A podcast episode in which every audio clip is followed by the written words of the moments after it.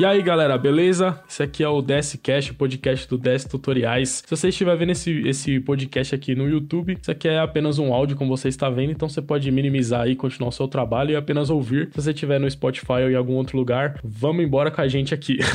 Hoje eu tô com um convidado super especial aqui, o mestre André Costa Design. E aí, André, beleza? Uou! E aí, Daniel? E aí, pessoal, como é que vocês estão? Tudo bem com vocês? Um prazer estar aqui, viu, Daniel? Obrigado pelo convite convite, cara. Tô muito feliz. Você sabe que eu sou um grande fã do seu trabalho. Eu aprendi muito com seus vídeos, com as suas aulas e tá aqui hoje é uma grande honra para mim. Brigadão, meu querido. Que isso, eu que agradeço pela presença, André. E hoje a gente vai trocar uma ideia aí sobre o início da carreira, né? O André ele tem uma série lá no Instagram dele que agora ele terminou a primeira temporada, não sei se ele vai continuar depois. é, foi um grande, foi um grande sucesso. Acho que eu vou continuar assim. é, o pessoal gostou, né? E, e ele, eu tive o prazer de participar lá como um convidado em uma das semanas, falando sobre o início da carreira. E é um assunto bem legal, principalmente para pessoas que estão no início início da carreira, assim, ouvir a história de outras pessoas para aprender com os erros, ver os acertos e aplicar as coisas na sua vida profissional, né? Então, eu tive a oportunidade de fazer essa live junto com o André lá no Instagram dele, foi super legal, contei minha história lá. E agora, invertemos o papel. Hoje eu sou o entrevistador e o André é o entrevistado. Vai falar um pouco aí sobre como começou a carreira, contar um pouco dos perrengues. Então é isso, André. Vamos trocar uma ideia aí. Eu sei que é um papo bem proveitoso, vai ajudar muita gente aí. Eu quero mais uma vez agradecer pela sua presença também. Pô, já aprendi muita coisa com você, já te sigo aí há um tempão já. Meu, você é uma referência mesmo para mim. Então, você estar aqui hoje no DScast, no DS Tutoriais, para mim é uma honra de verdade. Muito obrigado pela presença. E ó, eu quero frisar bem, a minha inauguração em podcast. Nunca gravei um podcast na minha vida. Você é, é, é estreia total aqui. Estou até nervoso, estou até tremendo aqui. Cara. DSCast já existe assim, eu posto alguns vídeos do canal que podem ser consumidos só em áudio, eu posto em formato podcast, mas uma gravação exclusiva como um podcast, esse aqui é o primeiro, então você está inaugurando, digamos uh! assim. É disso que eu tô falando. É disso que eu tô falando. E o bom é que no podcast a gente não precisa se preocupar com, com a imagem, não precisa pentear o cabelo, né? Eu tô aqui, ó, sentado aqui numa boa. Você tá aí comendo pipoca aí, que eu sei também. Então tem essa vantagem. Né? Exatamente.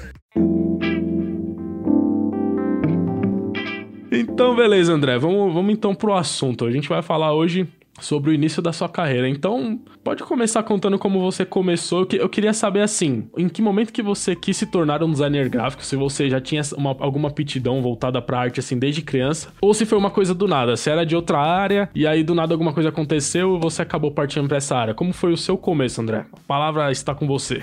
show, meu querido, show, maravilha. Bom, Daniel, é o seguinte, eu sempre estive ligado à arte, né? Eu sempre estive ligado à arte. Eu vim, na verdade, do desenho artístico, né? Eu sempre desenhei, desde criança, desde pequeno, sempre tive é, aptidão do desenho, né? Eu sempre gostei muito de tintas, pincéis, lápis, papéis e eu sempre estudei muito desenho. Só que ao conhecer o computador, porque antigamente não era que nem hoje que você vai numa loja qualquer e você vê um computador, notebook. Antigamente não era assim. O computador era muito restrito, né? Era uma coisa muito restrita. Isso estamos falando aí de 1998. 97, 98, 99, ainda era uma coisa muito, muito restrita. E o meu irmão, é, ele comprou ali o seu primeiro computador e eu fiquei encantado com aquilo, cara. Era aquele é, configuração 48, 486, que você apertava um botão para ligar o turbo e de turbo não tinha nada. Era 16 GB de 16 GB não, 16 MB de RAM, eu acho. Cara, pré-histórico. Olha só, até eu me, até eu me, me embananei todo aqui. Pré-histórico, cara. Era assim horrível, mas pra época, pô, era o ápice da tecnologia, né? Então, é, eu vi ali uma tela um mouse um teclado. Eu falei, cara, que coisa da hora. E quando eu é, entrei a primeira vez na internet de escada, aquela coisa que ficava. Entendeu? Cara, aquilo ali me fascinou demais. E eu falei, cara, eu preciso mexer nesse troço, aprender a mexer nesse negócio chamado computador. Alguns anos depois, um grande amigo meu ele também tinha comprado um computador tal. Fui ver o computador dele. Era aquele verdinho, é, é Macintosh. Macintosh, eu acho que é Macintosh. Ah, sei. Um que era colorido, né? Que tinha base, a, o monitor colorido, tinha verde, roxo, azul. Cara. Eu lembro desses Macs Cara, aí. eu fiquei fascinado, velho. Fiquei fascinado, fascinado. E na época, se eu não me engano, ainda tinha o CorelDRAW para Macs. E ele estava utilizando o CorelDRAW no Mac. E aquilo eu, logicamente, eu vi ele desenhando formas ali, é, um quadrado, um, um, retângulo, um círculo. Eu falei, cara, o que, que é isso, velho? Ele, não, isso aqui é um programa que eu faço desenho nele. Pronto, só bastou ele falar isso. É, ele sabia que era desenho vetorial, que não era uma coisa artística, mas para mim aquilo soou como se eu pudesse transferir os meus desenhos feitos à mão para o computador. E aquilo me fascinou, cara. Aquilo, aquele negócio falou assim, cara, eu posso desenhar no computador. Então, a, a, sua primeira epifania, assim, o que você olhou e, digamos, explodiu sua cabeça foi o fato de você conseguir desenhar no computador e as possibilidades que isso te trazia. Exatamente, exatamente. E isso você era. No, você tinha quantos anos nessa época aí, mais ou menos? Uh, 98, 99. Ah, bem novinho mesmo, você já se interessou pelo negócio já. Nossa senhora, bem novinho. No máximo, no máximo, 13 anos eu tinha. Então, cara, ali eu vi, mas eu não mexi é, é, exatamente no Core ou tal. Era o Core a versão 8. Eu me lembro muito bem. Era a versão 8, ele tinha o original, que era no CD lá. Era uma moça desenhada assim na capa muito da hora, desenhada no CorelDRAW, e eu me lembro dessa capa e dessa versão até hoje, porque foi o primeiro contato realmente que eu tive assim com o software, mas não mexendo, mas só olhando, né? E se passaram os anos, tal, e eu fui ali me aprimorando no desenho e eu fiz vários cursos de desenho. Eu conheci também o mundo da animação, né? Animação 2D. Flash. Bingo! eu, eu conheci o Flash, né? A possibilidade que o Flash ele trazia para animação. O Flash 5. Nossa, o Flash foi a, a, diversão de muita gente por muito tempo, né, meu? Nossa, como era legal. é muito gostoso, cara, o Flash. Eu, eu comecei a estudar é, como fazer desenho animado, processos de animação tal. Só que nisso ainda eu não conhecia o que, que era design gráfico, ou a profissão de designer gráfico, né? Isso só vim conhecer anos depois. Posteriormente a isso, como eu sempre gostei muito, eu sempre estudei muito desenho, eu acabei me tornando um professor de desenho, né? Quando eu tive ali os meus ah, 17, 18 anos, eu comecei a lecionar na oficina de artes aonde eu, também fiz curso de desenho, o cara gostava do meu trabalho e tal e me convidou a ensinar. Nossa, fazer que legal. parte ali da equipe. É. Então, realmente, você já tinha uma aptidão desde essa época, né? Você fez um curso ali, se destacou e eles te convidaram para ajudar eles dando aula e tal. Sim, ganhei, ganhei prêmio de primeiro lugar né, em vernissagens, né? Em exposições e tal. É, é, feito por essa oficina de arte. E posteriormente eu comecei a lecionar desenho lá. E foi uma experiência muito, oh, foi uma experiência muito legal, porque foi aí que o bichinho do o bichinho do, do ensinar me picou. Entendeu? Ah, sim. Quando esse bichinho pica, já era. Eu ia te perguntar, e você então, você gosta de ilustração? Se você se arrisca no desenho até hoje ou não, você deixou isso de lado? Você precisa desenhar um mascote, por exemplo, você mesmo faz? Sim, eu, eu, eu até, eu até ofereci esse tipo de trabalho a, até quando eu comecei mesmo é, como empreendedor, né?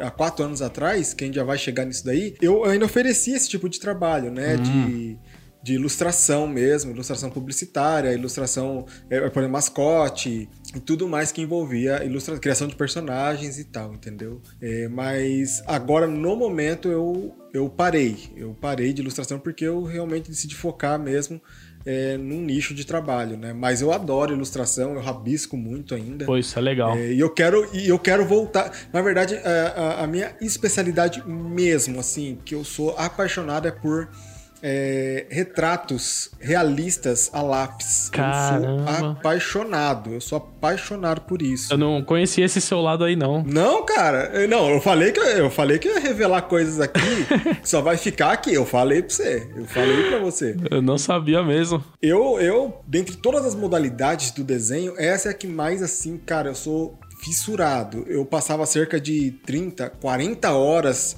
em um desenho realista, né? Fazendo todos os detalhes da expressão da face humana. Eu gosto muito de desenhar retrato de rosto. Nossa, né? e, e eu acho que isso é uma das coisas mais, mais complexas de você fazer. Mais complexas, mais É complexas, muito difícil, mais é muito difícil. de fazer. Eu tenho, Exatamente. eu tenho um tio meu que ele é desenhista nesse nível aí, de desenhar rosto aí. Eu, ele ficava dias fazendo um rosto, assim. Ele fazia assim, perfeito, né? Era, era, ele é muito bom no que ele faz. Mas assim, é um trabalho muito complexo, é muito complexo mesmo.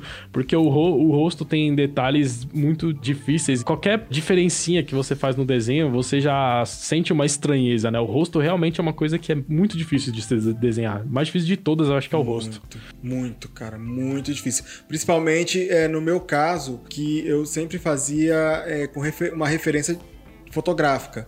É, até, até chegou uma época que eu é, fui, é, vamos dizer assim, um artista de rua, pra você ter uma ideia. Sério? Eu desenhava, é, desenhava na calçada retratos e as pessoas ficavam em volta e ficava aquele tererê todo, ficava aquele, né, aquela balbúcia toda em volta de mim, olhando, desenhando retratos ali a partir de fotografias. Caramba, não, não sabia que você teve essa fase aí. Velho, eu nunca contei isso pra ninguém, velho. Olha aí, exclusividade aqui no DSCast. o André e a sua arte de rua. Aí na sua cidade mesmo. Ó, ó, em que cidade você mora, André? Eu não sei. Eu sou de Hortolândia, é interior de São Paulo, colado em Campinas. É colado. Você atravessou a avenida, é Campinas, entendeu? É coladinho de Campinas. Você tá aqui perto, não é tão longe, não. Eu sou, eu sou aqui de São Paulo mesmo. Não, um dia eu vou visitar você aí, pô. Ô, pode vir tomar um café aqui que é nós, nós gravar um collab. Exatamente.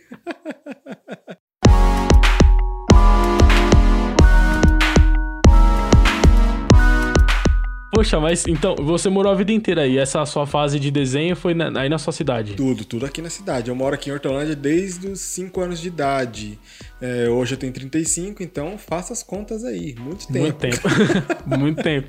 Eu cheguei aqui antes da cidade ser emancipada como Hortolândia. Ela fazia parte de uma outra cidade vizinha. Eu estive na emancipação, pra você ter uma ideia. Nossa, você fundou a cidade aí, André. Tem uma, tem uma estátua aí no, do André aí no, no- centro da cidade. Eu cortei a fita inaugural junto com o prefeito. Caramba, que legal, meu. Mas eu não sabia dessa sua fase aí que você fazia os seus desenhos na rua, assim, não sabia mesmo. Opa, fazia, fazia, de escolher até muitas encomendas, cara. Então eu pegava encomenda de retrato, fazia a semana toda e no domingo, eu sempre fazia no domingo, né? E no domingo eu entregava a encomenda e pegava outras encomendas enquanto eu desenhava ali na, na calçada. Caramba. E engraçado porque geralmente quando é na rua assim, é mais caricatura, né? Que é uma coisa mais rápida, né? É difícil você ver uma coisa mais demorada assim, né? Exatamente, exatamente. Eu, eu já ia, eu já preparava o rascunho, né, do, do- do- da fotografia previamente, né, talvez ali no sábado, na sexta, e aí eu chegava só pra sombrear o desenho, colocar as técnicas de sombreamento a lápis. Mas mesmo assim, baita trabalhão. cara, Baita trabalhão. E o André já era um designer à frente do seu tempo, que nessa época já tinha ge- gente em volta de você te assistindo, você já tava fazendo live essa época aí, André. Exatamente. era o início das lives, era lá, você nem sabia. Exatamente, o contato com o público era tudo lá, cara, tudo lá. Tinha de tudo, cara, tinha de tudo. Tinha gente que pedia cada coisa pra ser desenhada que você nem imagina, cara. Mas foi uma ótima experiência, principalmente na questão de lidar com o público, né? Sim. Deve ser por isso que eu nunca liguei, cara, do cliente ficar. Muita gente não gosta, e eu acho muito certo, na verdade, isso. Não gosta que o cliente fica do lado enquanto você tá fazendo a arte, né? A sua arte ali. E eu realmente aprovo isso. Eu, eu acho. Eu não acho legal. Mas eu, particularmente, nunca liguei pra isso. Você já meio que tava calejado, né? É, eu lembro na época que eu trabalhava trabalhei em gráfica também tinha muito disso do cliente ficar do lado assim, eu não gostava muito não. É, não, mas isso, é, isso é o correto. Isso é o correto. Eu nunca liguei, mas o correto é o cliente nunca ficar do lado, porque nossa. Mais pra cima, mais pro lado, aí é um saco, né? Não, só por Deus, só por Deus, cara. Mas então, André, aí você teve essa fase aí na sua cidade que você trabalhou na rua, e daí qual foi o próximo passo rumo ao design gráfico? Próximo passo foi o meu irmão mais novo, ele conheceu ali o Photoshop. Hum. Aí sim eu tive o contato com o Photoshop. Isso foi em, no ano, é no ano 2000 mais ou menos, que ele instalou o Photoshop no computador dele e aí ele mostrou para mim. E cara, mais uma vez aquele, né, estouro mental, Estouro né? mental.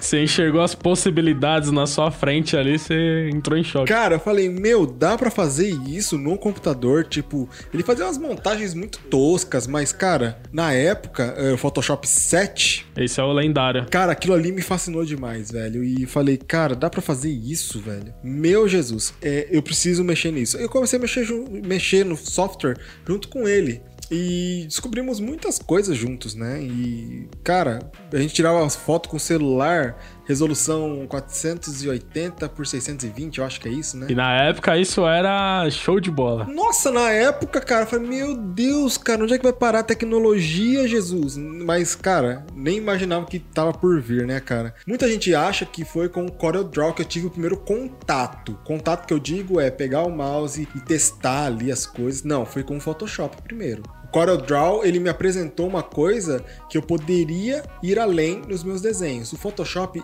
eu já testei coisas.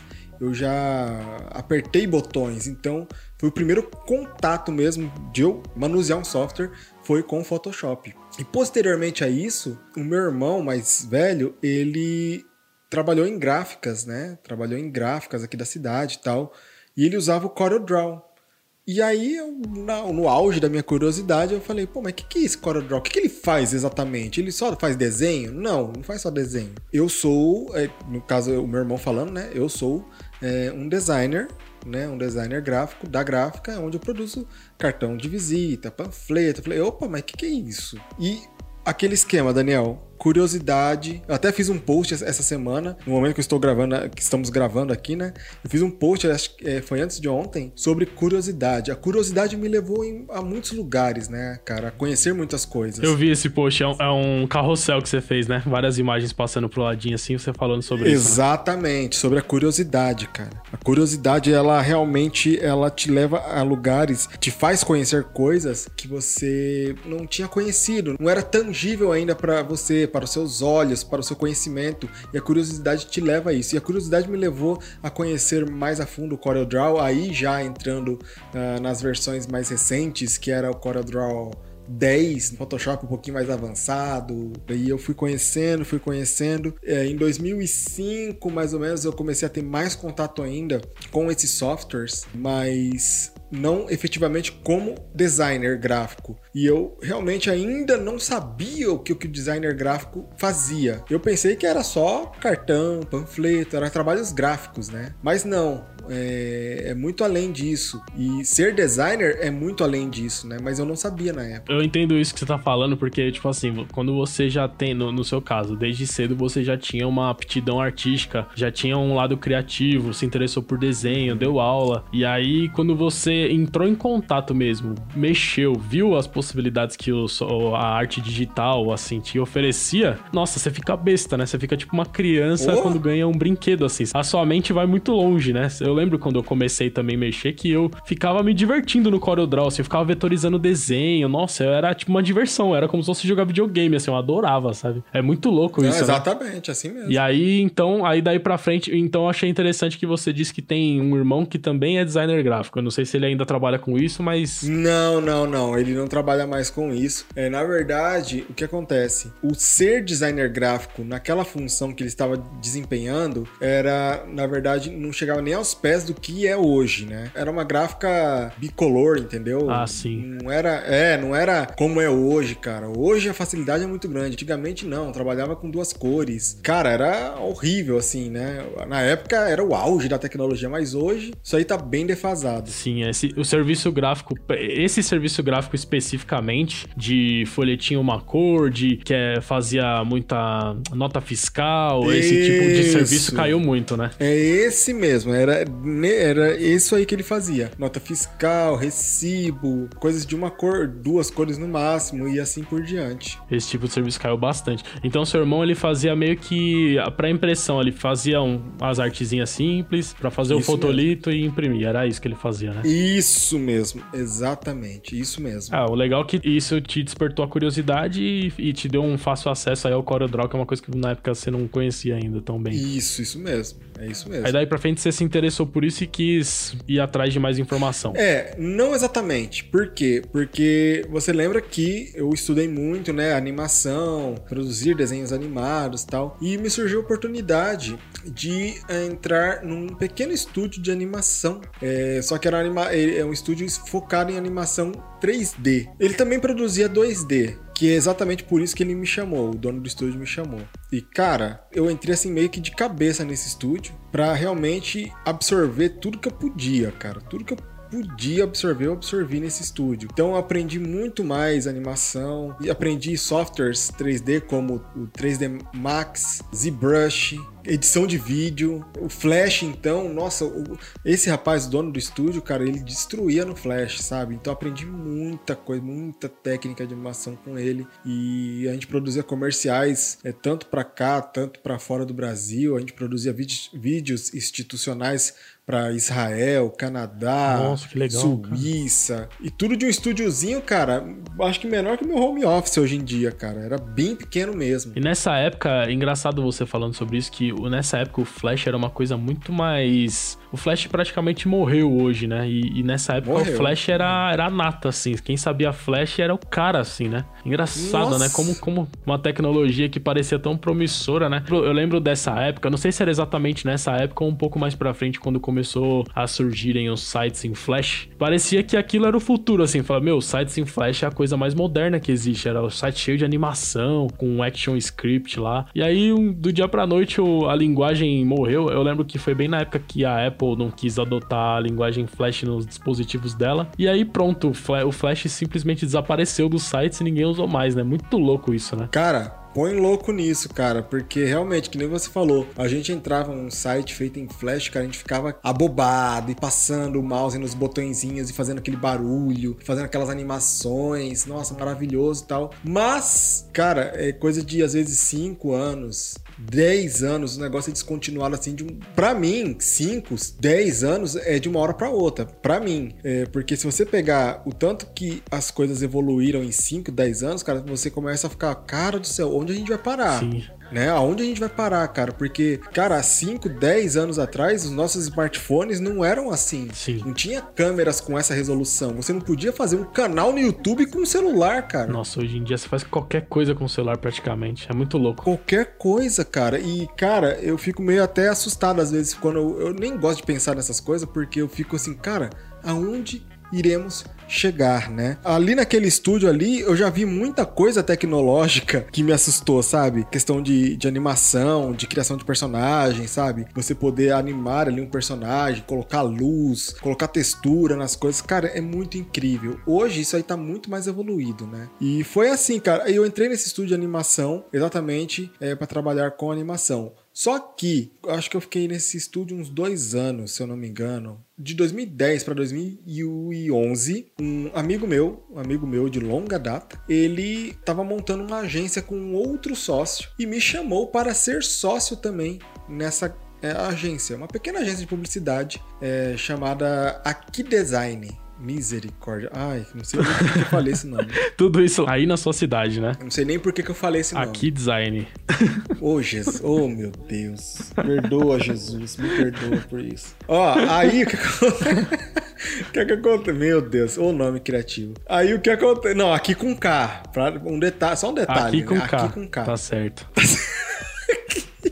Aí lá, é, lá vai eu, né? Morrendo de medo, porque é, no caso, foi o meu primeiro contato com empreendedorismo, realmente, né? E ser dono do próprio negócio, apesar de ser mais com mais dois sócios, mas era um salto, né? Sim. Foi um salto para eu começar a entender o que, que é realmente empreender. A não pensar somente no, no trabalho artístico em si, mas também na, na, na no gerenciamento do negócio para fazer ele funcionar, né? Exatamente. Exatamente, Daniel. Isso mesmo. E aí o que acontece, cara? Lá vamos nós empreender começar aí um, um novo negócio que é essa agência. Aí só, só uma correção, aí, aí não é começar aí, é começar aqui, né? Gostou dessa?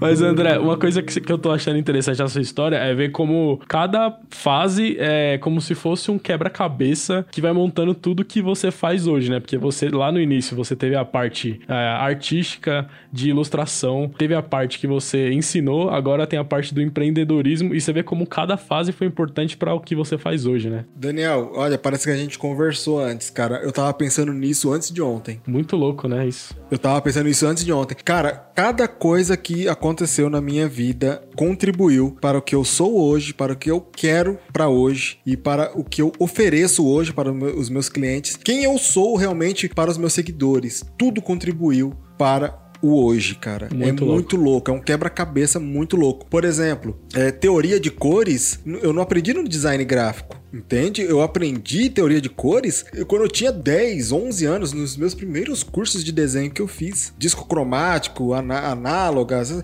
Cara, tudo isso eu aprendi lá, lá atrás. Formou uma base show de bola para você, né? Nossa, cara, muito, muito. Perspectiva, luz e sombra, tudo isso eu já carregava antes de me inserir no design. Isso é legal, isso é legal ouvir isso da sua história, principalmente para quem tá começando, que às vezes o cara tá começando, tá lá no início, o cara novinho, acabou de sair do ensino médio. Aí ele às vezes tá trabalhando numa gráfica, ou ele então tá, tá trabalhando numa coisa que ainda é paralela ao que ele quer lá na frente, mas é importante você valorizar cada fase mesmo, porque, meu, é uma base que vai fazer o que você vai ser lá na frente. É muito, é muito importante você não pular etapas. Se você tivesse pulado sem alguma dúvida. etapa aí, você teria perdido coisas importantes, entendeu? Sem dúvida, sem dúvida nenhuma, cara. E isso é importante, isso é importante frisar, cara. Cada momento vai te trazer um aprendizado. Cada dificuldade vai te trazer um aprendizado. Cada tombo você vai lembrar lá na frente para você não repetir. Cada erro, né? Você não vai repetir mais porque você já aprendeu. E isso é muito importante, cara. Ah, cada um tem a sua história. E também, só um parênteses aqui, é muito bom a gente nunca se comparar aos outros, né, cara? Sim. Nunca comparar nossa história com o outro. Ah, mas por que, que o Daniel tem, sei lá, tem essa BMW e eu tenho esse Fusca?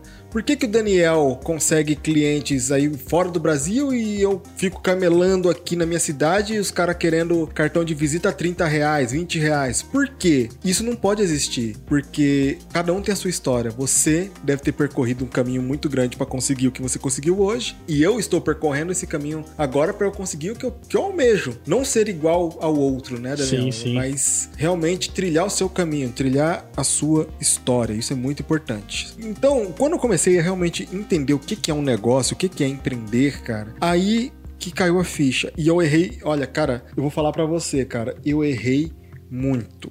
Eu errei muito. E eu, eu vou puxar a sardinha para mim porque é a minha história. Mas os outros dois sócios também erraram muito. Nós, como um todo, erramos muito. Teve uma época até que a agência foi até bem, cara, foi até legal, mas chegou uma hora que a agência começou a decair, decair, decair, decair. Aí esse meu amigo, que era meu sócio, ele saiu da sociedade. Hum. Então só ficou eu e o outro sócio é, tocando aí a agência, né? Só que começou, cara, a meio que decair os clientes tal, e começamos a perder clientes. Começou a ficar uma situação muito difícil para é, sustentar uma agência, né? Tanto é que a gente demitiu dispensou os funcionários tal. E a ideia era, em 2014, a ideia era uh, nós nos mudarmos para a cidade vizinha, Campinas, aonde o meu, esse meu sócio ele morava. É, a gente ia alugar um pequeno escritório ali, bem pequeno mesmo, escritório, e ia tocar dali, ia diminuir os custos, né, e tocar dali. Só que nesse meio tempo, a minha esposa ficou grávida da minha primeira filha. E como eu moro em Hortolândia aqui uma cidade próxima, eu falei, cara, se eu for para lá e acontece, Deus o livre guarde, acontece alguma coisa com a minha esposa, voltar, é, nossa, muito difícil se locomover de lá de Campinas, vir aqui, nossa, Deus me livre. Qual que foi, aí qual que foi a minha solução? O meu sócio vai para esse escritório, que é perto da casa dele, e eu fico aqui na minha cidade, na minha casa, no meu home office. Aí vem a picadinha do, do mosquitinho do home office. Hum, o meu entendi. primeiro contato com o home office efetivamente foi aí. Você vê, né? Foi por acaso, porque o, se sua esposa não tivesse ficado grávida, provavelmente você teria ido pra lá com ele tocar a agência de lá. Sem dúvida nenhuma. Foi exatamente quando aconteceu isso, minha esposa ficou grávida. Eu falei: não, não posso ir, eu tenho que ficar em casa. E aí, meu amigo, aí eu descobri que home office é uma modalidade muito atrativa. Eu gosto muito. Eu gosto demais, cara, de ter essa liberdade de tempo, esse negócio de não ter cliente junto comigo, atender tudo pela web. E eu fui descobrindo essas coisas, essas possibilidades, né? E eu falei, cara, isso dá uma modalidade de negócio muito interessante para mim. Eu gostei demais. E a gente passou um tempo assim, tal. Minha filha nasceu, tudo bonitinho. E aí veio a ideia de montar uma gráfica. Meu sócio queria montar uma gráfica com um outro sócio e me incluindo no meio também, iríamos ser três sócios novamente. E aí que começa a desgraceira, né? Porque a gente montou a, a gente montou essa gráfica, o Daniel, meio que vamos dizer assim, um tiro no escuro. Porque quando você tem uma agência, você só depende ali de computadores e mão de obra. Essa que é a realidade. A gente terceirizava a maioria das coisas. A maioria não, quase tudo, quase tudo a gente terceirizava, né? Com uma gráfica já não é mais questão de terceirizar. Né? A questão mesmo é produção própria. Vocês iam sim comprar impressora, guilhotina, essas coisas? Cara, foi um investimento pesadíssimo. É pesadíssimo, é pesadíssimo. Pesadíssimo. Só a plotter foi mais de 50 mil reais. É, tudo é muito caro. Equipamento gráfico é caríssimo mesmo. E aí precisávamos de um espaço maior. Alugamos um espaço muito, muito grande, onde tinha produção, linha de produção embaixo, tinha uma casa atrás separada só para ficar a, a, plotter, os materiais, as lonas, os adesivos. Na parte de cima tinha os escritórios, tinha a minha sala, a sala de reunião, sala de não sei o que, sala de criação. Cara, lugar gigantesco. Nossa, loucura mesmo. Não, loucura total. Só que, por incrível que pareça, nos primeiros meses ali, foi bem, cara. Foi bem. Você percebeu, né? Sempre que nos primeiros meses foi bem as coisas, né? Vocês conseguiram os clientes e tal. Não, é, aí depois começa a descambar as coisas. Aí o que acontece? Eu vou até me arrumar na cadeira porque essa parte é interessante. até eu tô me arrumando aqui. Não, essa parte, essa parte é louca. Aí, Daniel, Aí o que acontece? Quando se envolve dinheiro no negócio e você não sabe administrar, a coisa desanda. Se você está entre três sócios, pior ainda. Serviço tinha, cara. Cara, tomara que meus sócios nunca ouçam esse podcast. mas eu vou falar umas coisas aqui que.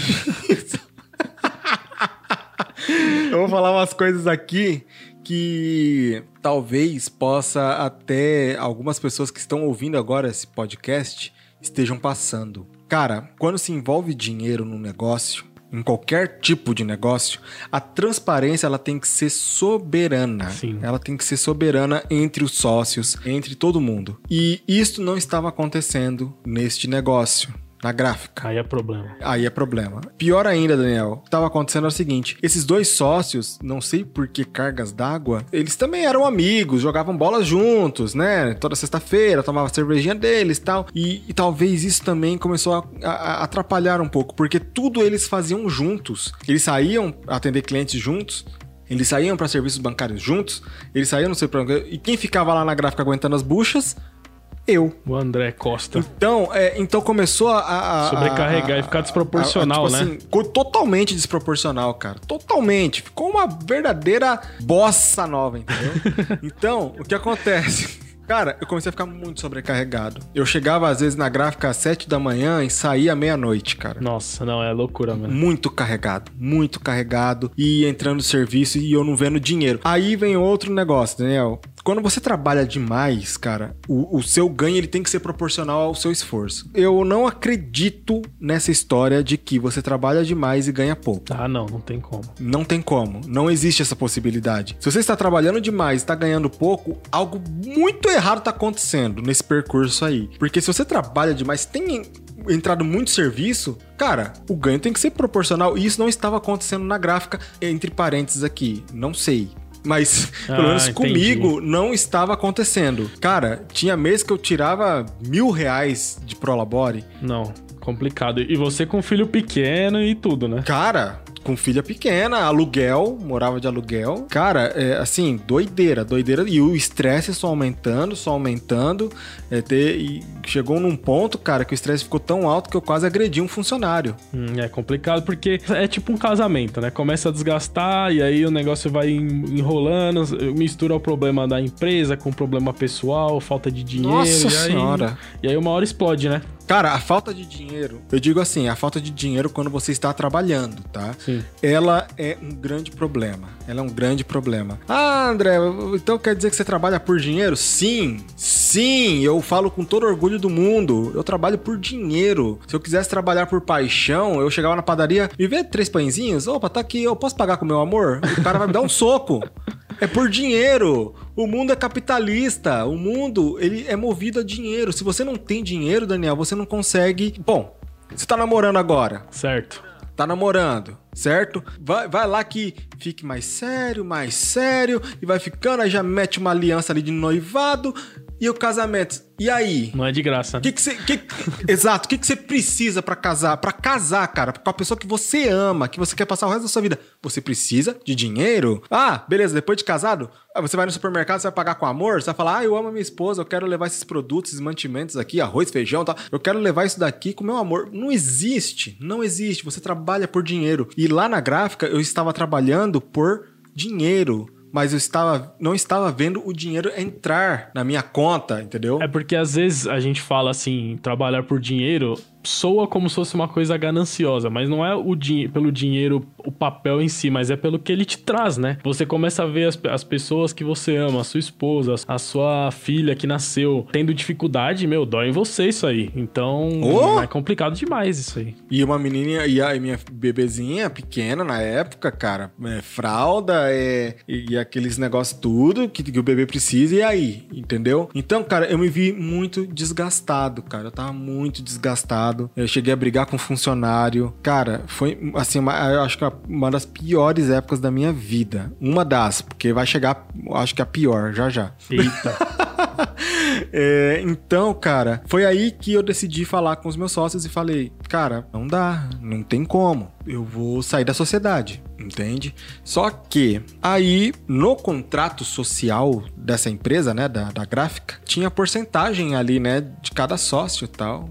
E eu praticamente, quando você tá numa sociedade, você quer sair da sociedade, você vende a sua parte para os outros dois sócios. Sim. Normal. Simples assim. Eu vendi a minha parte para os outros dois sócios. O problema é que eu não recebi essa parte. E por que que eu queria receber essa parte? Porque essa parte da minha sociedade, até mesmo do que eu investi na empresa também, ela ia me sustentar por um período até eu saber o que eu ia fazer, Daniel. Sim. Porque eu saí praticamente com a mão na frente e outra atrás. A gente dá aquela segurança pra você se reorganizar, né? Reorganizar financeiramente. Só que, como na vida nada é fácil, eu saí de lá é, foi negociado um valor, o valor foi de 21 mil reais, né? Da minha parte. Aí começou aquela choradeira, né? Cara, 21 mil a gente não tem, tá difícil tal. Falei, tá, e o que, que vocês podem resolver então? Cara, vamos fechar nos 9 mil reais e eu, a gente pode parcelar isso para você? Falei, pode, 9 mil reais, pô, parcela aí, sei lá,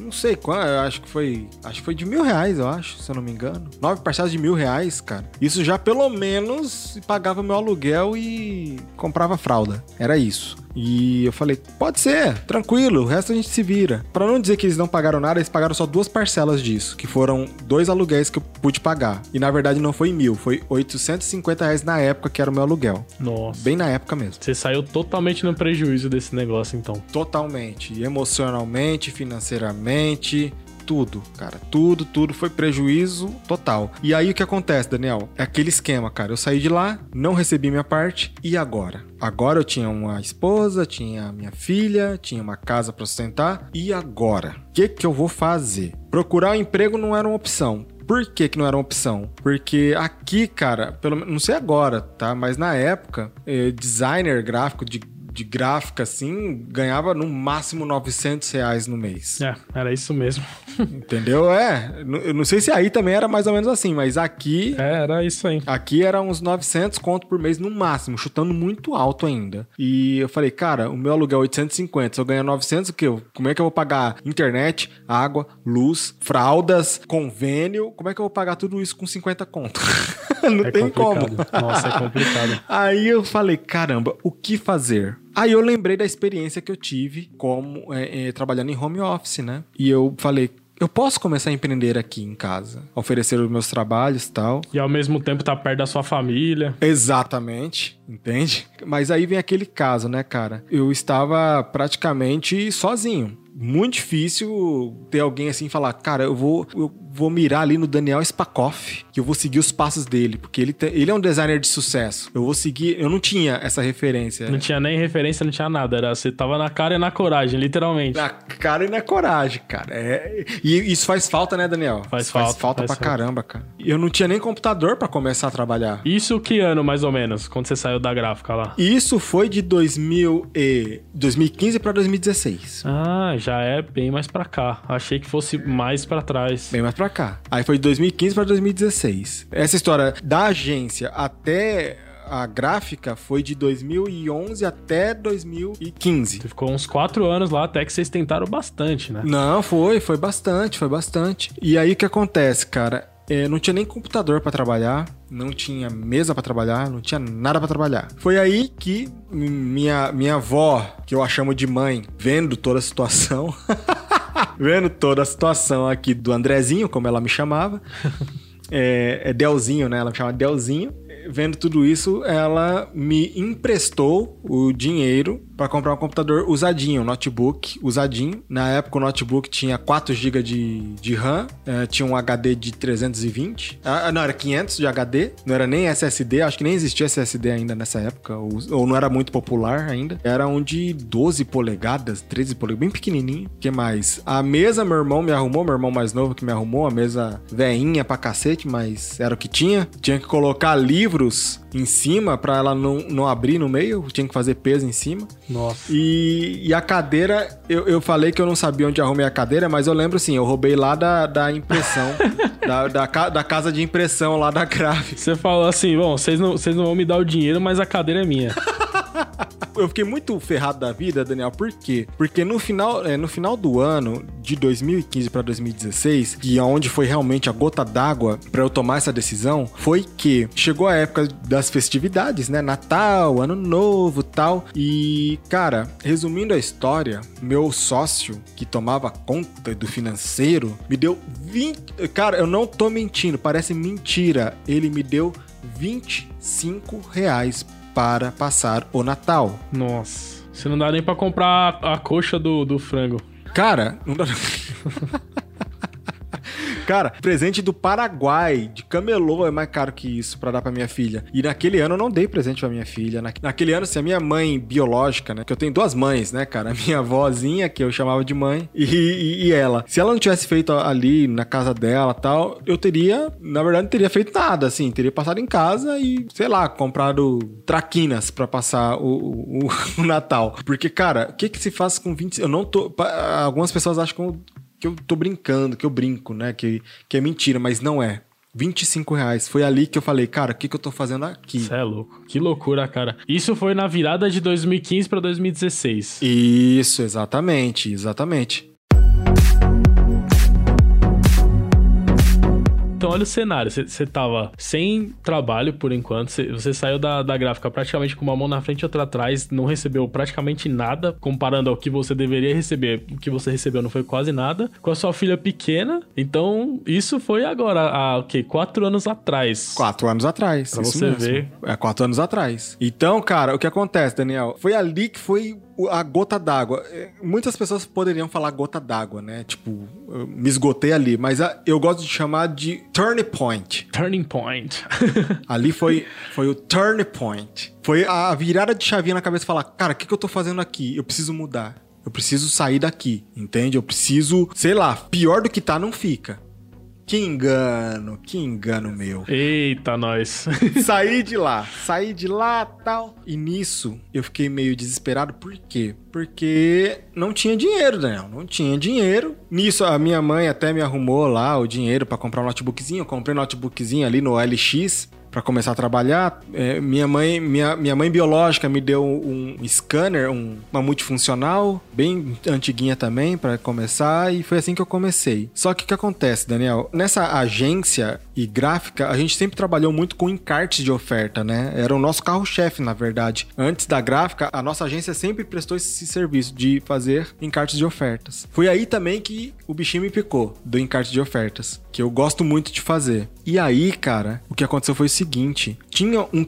Olha, isso eu nunca revelei, hein? Exclusiva no DSCast. Calma aí, depois dos comerciais. Tô brincando. Vai, vai. Se você não participa do grupo Designeiros BR, participe hoje mesmo. Link na descrição. Não, tô brincando. É aquele anúncio. Ah, se é comercial, que... vou aproveitar, é, pô. Aproveita. Vai ter link mesmo.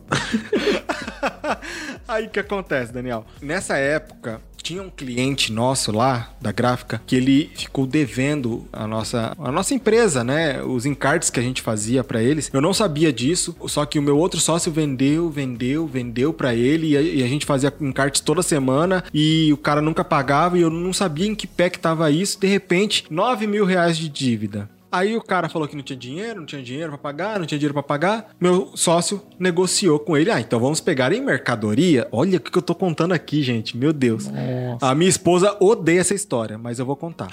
é, ela, ela não vai ouvir mesmo, pode?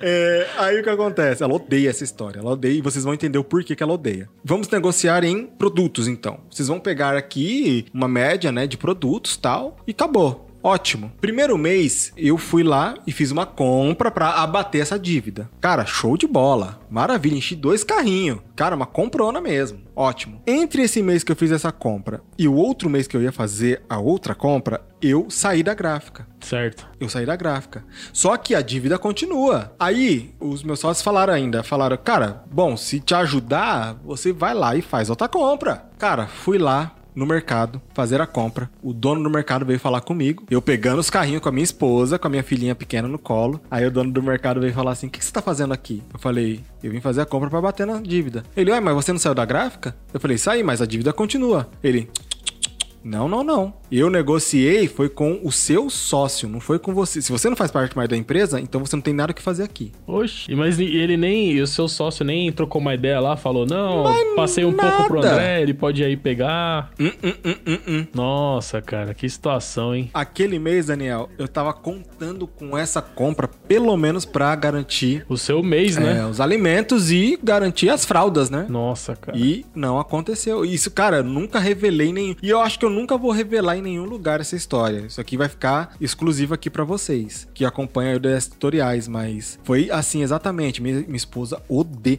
ela odeia passar na frente desse mercado. Pra você ter uma ideia, a gente não vai nesse bairro. É, o cara ele não teve nem um pouco de, assim, bom senso também, né? Ele poderia, pelo menos, ter visto que você tava com a sua esposa e falado, não, peraí, vamos fazer uma ligação aqui, vamos ver. Não, ele simplesmente te tocou do mercado com a sua esposa e tudo. Exatamente. Aí, cara, acho que foi um dos momentos mais, assim, humilhantes que eu já passei é, assim, imagina, na minha vida, cara. Chegar assim, na esperança de você pelo menos ter o, o, que comer, né? Jogar um balde de água fria, né? Cara? Nossa, cara. E aí complicou. Aí eu entrei no carro, viemos desanimados para casa tal. E ali começou a, a saga, né? Porque o que acontece? Quando eu saí da gráfica, eu saí com a promessa, é, eu vou frisar bem essa palavra, promessa de um cliente de um único cliente. A gente sempre terceirizou encartes de oferta, né? A gente sempre ter terceirizou com outras gráficas. Um dos vendedores das gráficas, né? Aquele que fazia a intermediação, né? Entre o mercado e o nosso serviço, ele falou: André, sai daí, cara. Sai daí da sociedade. Eu, eu tento arrumar um cliente para você, mas sai daí, que o bicho vai pegar. E por que, que o bicho ia pegar? Porque a dívida, a, a nossa dívida da empresa com as gráficas que a gente terceirizava, os encartes de oferta, já estavam ultrapassando os 100 mil reais. Nossa. Então. Então a gestão da empresa era bem, era bem precária mesmo, então, né? Nossa, cara. Tava numa situação crítica, crítica, crítica. E o que acontece, Daniel? É, eu não sabia disso, cara. É É, é o que você disse lá no início, né? Se não tem transparência, fica complicado. Transparência. Você tá trabalhando no escuro lá e você tá cavando um buraco e nem sabe. Exatamente.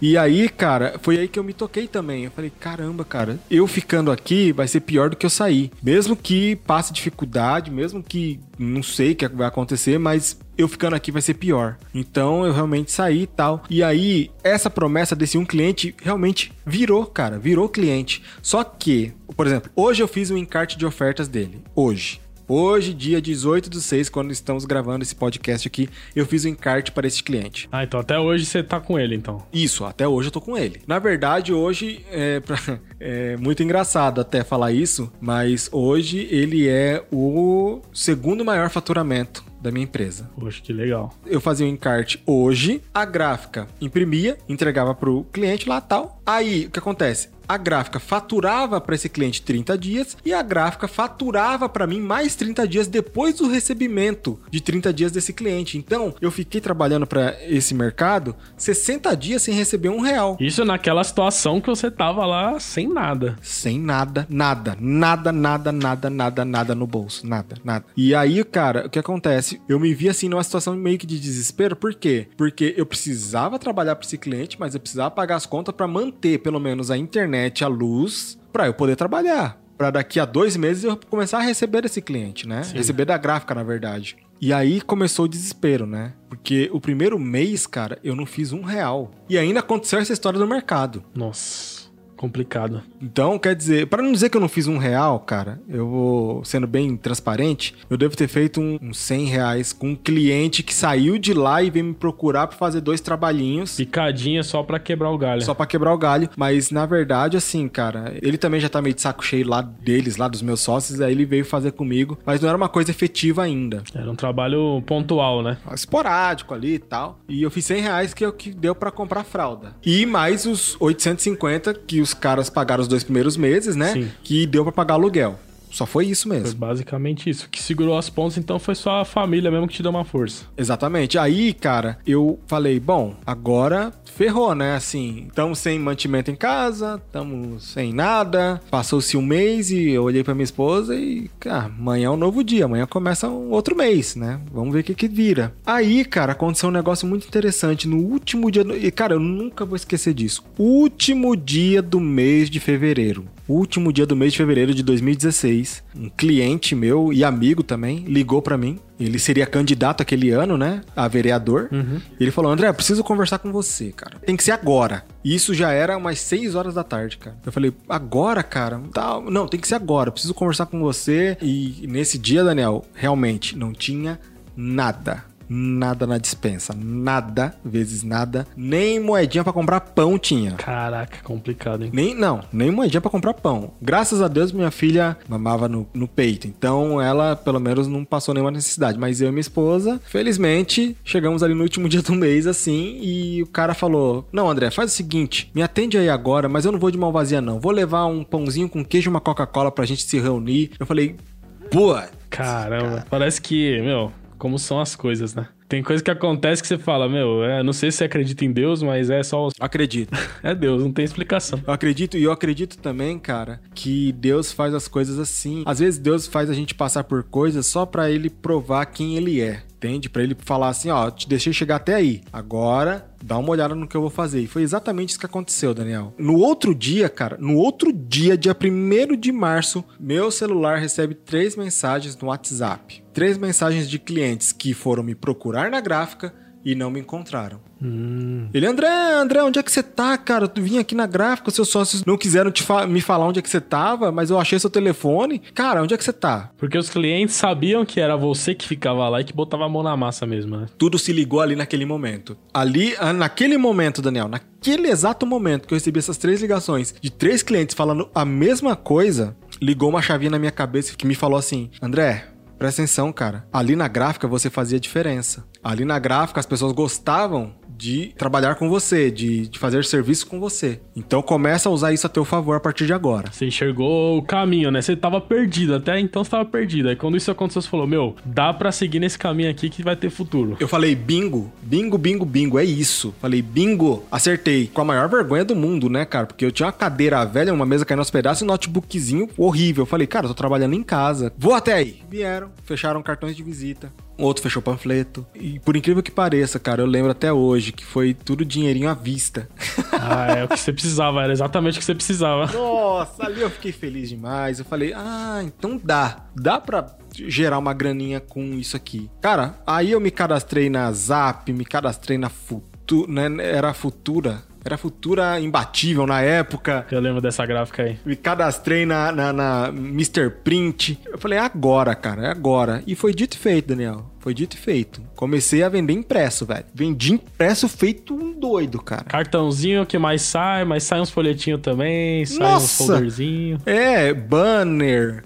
Cara, eu comecei a vender muita coisa. Tinha semana que eu vendia 5 mil cartões de visita, mil cartões de visita para cada cliente, assim, ia distribuía e recebia. Cara, começou a girar, começou a girar, girar, girar, e era banner, e era adesivo, e, cara, eu peguei de tudo, tudo que você possa imaginar, eu peguei para fazer, cara, porque eu precisava fazer renda, gerar, gerar um negócio, gerar um negócio. Aí certeza que é caminho sem volta para você, porque você se matava na gráfica e não viu retorno. Agora você tava trabalhando bastante, mas você tava vendo na hora o retorno para você, né? Então você fala, meu, é isso aqui. Bingo de novo, porque acho que do quarto pro quinto mês eu já tinha atingido a minha primeira meta ali, não, quarto mês, desculpa, quarto mês. Eu atingi ali a minha me primeira meta de faturamento, que era dois mil reais no mês. Cara, eu fiquei doido. Não tô passando necessidade mais, você começou a receber da gráfica, né? Que era no terceiro mês, mais esses Exatamente. trampinhos e você falou, show, daqui pra frente. Exatamente, isso mesmo. Por que, que eu tracei essa primeira meta? Porque era a primeira meta que eu precisava para viver, para sobreviver. É o mínimo, né? Você falou, esse aqui é o mínimo era, que eu preciso era o mínimo. comprar as fraldas, pagar aluguel e comer, é isso. Exatamente, exatamente. Manter a internet e a luz, que é o que eu precisava para trabalhar. E, cara, foi isso. Foi exatamente isso. Foi a minha primeira meta. Quando eu atingi, eu falei, caraca, velho, dá para chegar mais longe, dá para ir mais longe, dá para ganhar mais. E foi exatamente isso. Fui criando estratégias para dobrar faturamentos, né? Uhum. Atingir metas maiores, porque eu sabia que eu tinha em mãos, eu só precisava, vamos dizer assim, colocar em prática, lapidar e realmente vender. Eu aprendi a ser vendedor assim, entende? A venda, ela é o pilar mestre de qualquer negócio. Ah, sim. Se não vende. Ele é o pilar mestre. Se não vende, acabou o negócio, acabou o dinheiro, acabou tudo. E se você, que nem você falou da, da questão que às vezes a gente falando de dinheiro parece. Tá sendo ganancioso, né? O Flávio Augusto fala bastante isso. É a diferença entre a ganância e a ambição, né? A ambição de crescer, de você melhorar, comprar equipamento melhor para você atender melhor seus clientes e vai, né? A ambição, até um certo ponto, ela é muito boa. A ganância, ela te cega. Mas você ter ambição ela te leva em outros níveis. A ambição de você querer ganhar mais, de melhorar de vida, de dar uma, uma vida melhor para sua filha, para sua esposa. Cara, isso é ótimo. Ela é, é, ótima. Ela é lógico, você só não pode ter isso como o principal da sua vida. É, não é o, não é o fim, né? É o meio, né? É o meio, exatamente. Você não pode ter isso aí como, nossa, eu preciso, e, e esquecer de tudo, de todos e só focar nisso. Não, isso tá totalmente errado. Mas às vezes, num certo período da vida, você tem que esquecer as coisas, tem que esquecer os outros, tem que esquecer as opiniões alheias ah, e realmente focar. Foi o que eu fiz. Em um período da minha vida, eu esqueci de tudo e de todos. Não tinha final de semana, não tinha sábado, não tinha domingo, não tinha feriado. Era trabalho, trabalho, era acordar às 8 da manhã, 7 da manhã e parar uma, duas da manhã do dia seguinte. E, cara, foi assim por muito tempo, até viabilizar a coisa. É aquilo, a gente sabe que trabalhar nesse nível assim não é saudável. Não é saudável. E nem recomendável. E nem recomendável para ninguém. Mas tem certas fases na vida e, e, situações em que a gente se encontra que a gente precisa de uma atitude radical pra gente sair daquele patamar que a gente tá. E aí, meu. Exatamente. Numa certa fase da vida é importante mesmo você correr atrás. Exatamente. Cada um sabe onde o calo aperta, né? Mas tem, tem situações específicas que é necessário, assim, fazer um, um esforço maior do que o normal. Porque é bom, Daniel, quando a gente. É, no meu caso, por exemplo, eu não tive tempo para, por exemplo, estudar, entendeu? Para raciocinar o que, que eu ia fazer. Eu tinha que fazer. Não tinha como, cara, eu pensar assim, não, ah, não, peraí, se eu. Ah, não, eu preciso aprender isso daqui, eu preciso, sei lá, ler conteúdos do Flávio Augusto para empreender, para aprender a como empreender. Eu não tive esse tempo. Eu tinha uma esposa e uma filha que dependia de mim. Aluguel para pagar, tudo. Então, meio que eu fui forçado a colocar a mão na massa antes de aprender o que que era empreender realmente. Você já estava no campo de batalha já, você estava reformando o carro com ele em movimento. Ótima definição. Exatamente isso que aconteceu. E, cara, eu vou falar bem sincero para você. Não me arrependo, não me arrependo nem um minuto de quase. Cara, tinha dias assim que eu já não tava mais aguentando, assim, cara. Tipo, era muito trabalho, muito trabalho. Eu cheguei a ter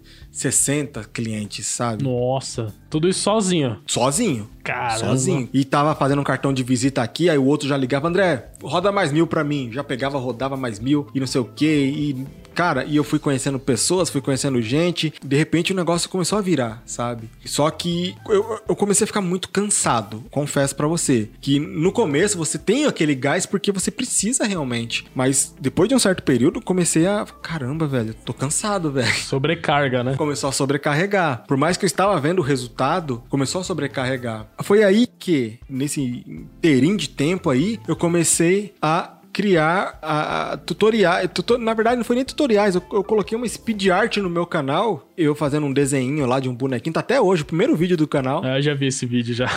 é, tô, um monte de gente, né? Já. E aquilo ali virou, cara virou assim, tipo, a galera falou, oh, André, eu vi um, você fazendo um desenho da hora, cara, tal. Falei, caramba, que legal. E se eu fizesse um, um, vídeo mesmo, um tutorial, alguma coisa assim? E eu comecei a fazer, cara, e começou a entrar gente no canal. Cara, quando o canal atingiu 100 inscritos, eu falei, eita, cara, 100 pessoas, velho. Esse é um outro bichinho que morde, né? Esse bichinho aí no... da, da produção Nossa. de conteúdo.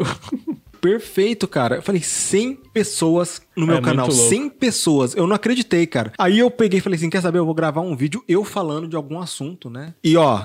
Só um detalhe bem importante. Nesta época, eu já seguia você, já seguia o. DS, já era inscrito no DS Tutoriais. É, nessa época que eu tava começando também. Já era, já era inscrito no DS Tutoriais. E é engraçado, é, uma vez você me falou isso e você falou, ah, foi quando a gente fez a live lá no Instagram. Você falou, ah, eu te sigo desde quando eu trabalhava em gráfica. E aí, algumas semanas atrás, eu tava vendo um vídeo antigo meu. Foi bem nessa época mesmo, 2016. Foi um vídeo que eu fiz na virada do ano, te falando como. Meio que foi, foi tipo uma retrospectiva, falando como que foi o ano de 2016 pro canal. E tem um comentário seu lá em 2016 falando: Ô, Daniel. Eu já seguia, eu falei pra você. Falei, caramba, olha, o André tava aí já em 2016, cara.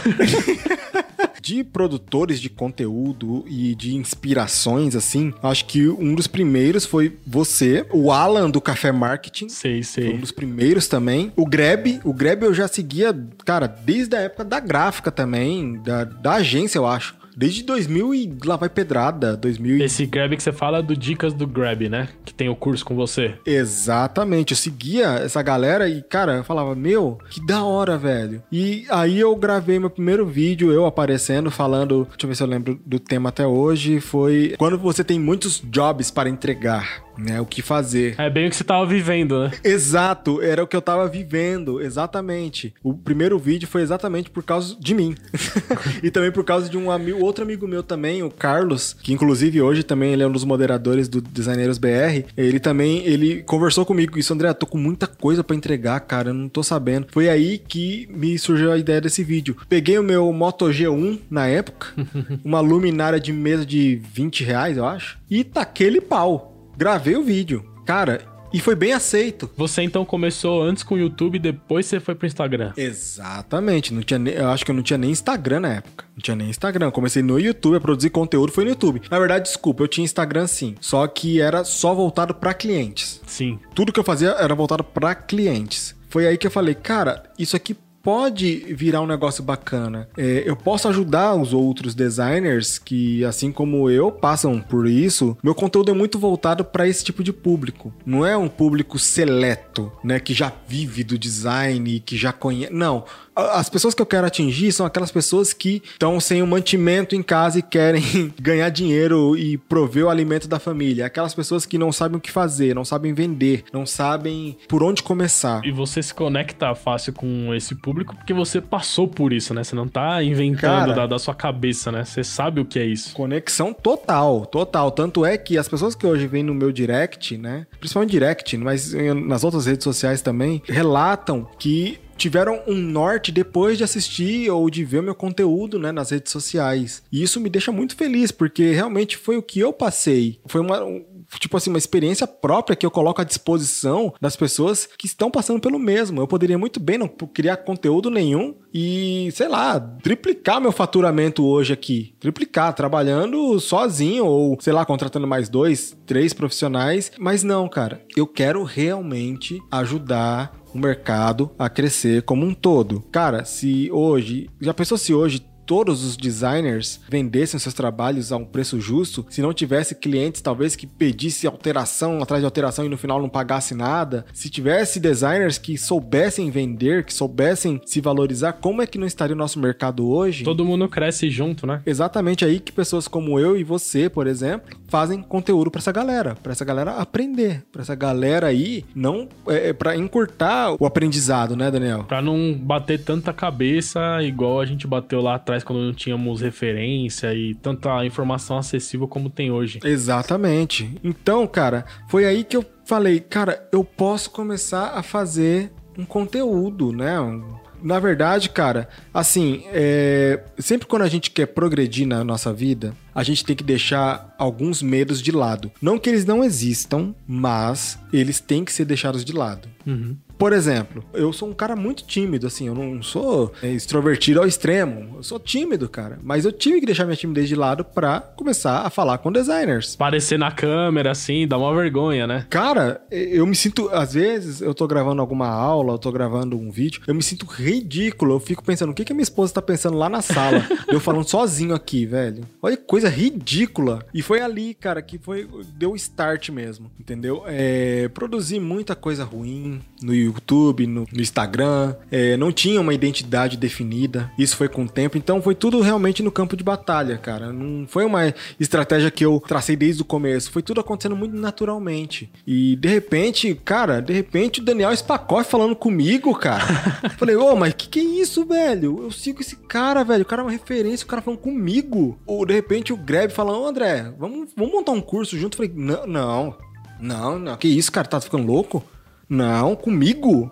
Isso é muito louco. Aí, de repente, o, o, o, o Alequize, no meu WhatsApp. Nossa. epa, epa, epa, epa. Opa. Uma das coisas mais legais da produção de conteúdo é isso. Não, não, não dá um retorno financeiro assim, direto, grande. Mas só que você entra em contato com outros profissionais que estão nessa mesma pegada com você. Tem essa questão de você saber que você tá ajudando, ouvir esses feedbacks que nem você falou aí do seu, no seu direct. Isso aí dá uma motivação. É demais, cara. É demais. Isso é muito legal. Isso é muito legal mesmo. Na verdade, assim, Daniel, eu tenho duas vertentes muito fortes em mim. E isso, eu tenho certeza que essas vertentes vieram da minha genética.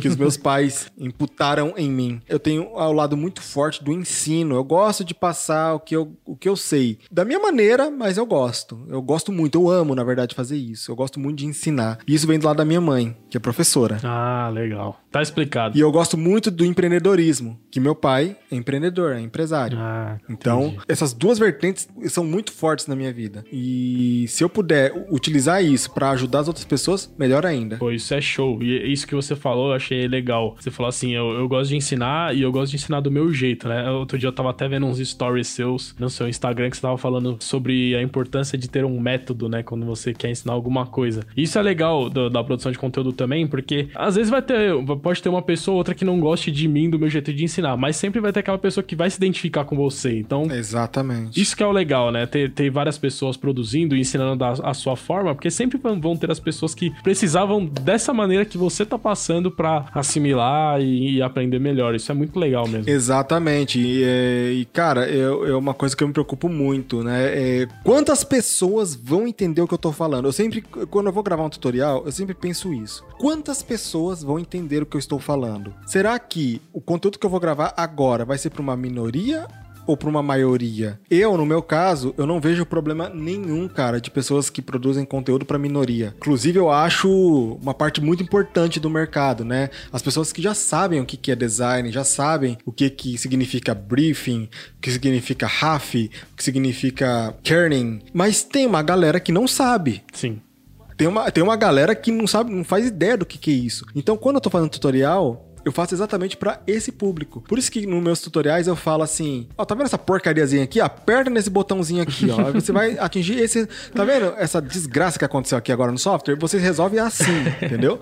É, é, mais ou menos assim meus tutoriais. Por quê? Porque eu quero atingir uma galera que realmente ela não sabe essas nomenclaturas da nossa profissão, mas que mais para frente vão aprender, talvez num curso específico, por exemplo. Por exemplo, seu curso de Photoshop, com certeza você não vai falar desse jeito que eu tô falando. Você vai falar uma coisa mais concisa. Por quê? Porque a pessoa realmente tá pagando para aprender aquelas nomenclaturas que você ensina. Uhum. Entende? Só que no meu caso, eu preciso atingir muitas pessoas exatamente também para trazer para conteúdos posteriormente pagos, onde eu vou explicar mais a fundo o que são a, a, aquelas coisas que eu faço. Sim. Entendeu? O porquê que eu faço aquelas coisas. E, e, tem um público muito grande que procura por tutoriais dessa forma, em português de, e de maneira super simples. Muitas vezes até pessoas que nem são designers, mas são apenas empresários querendo saber alguma coisinha ou outra, vai de Photoshop para fazer um post para redes sociais, esse tipo de coisa. E até clientes, cara. Até clientes. É. É, 90% dos meus clientes vieram dos, dos tutoriais. Sim.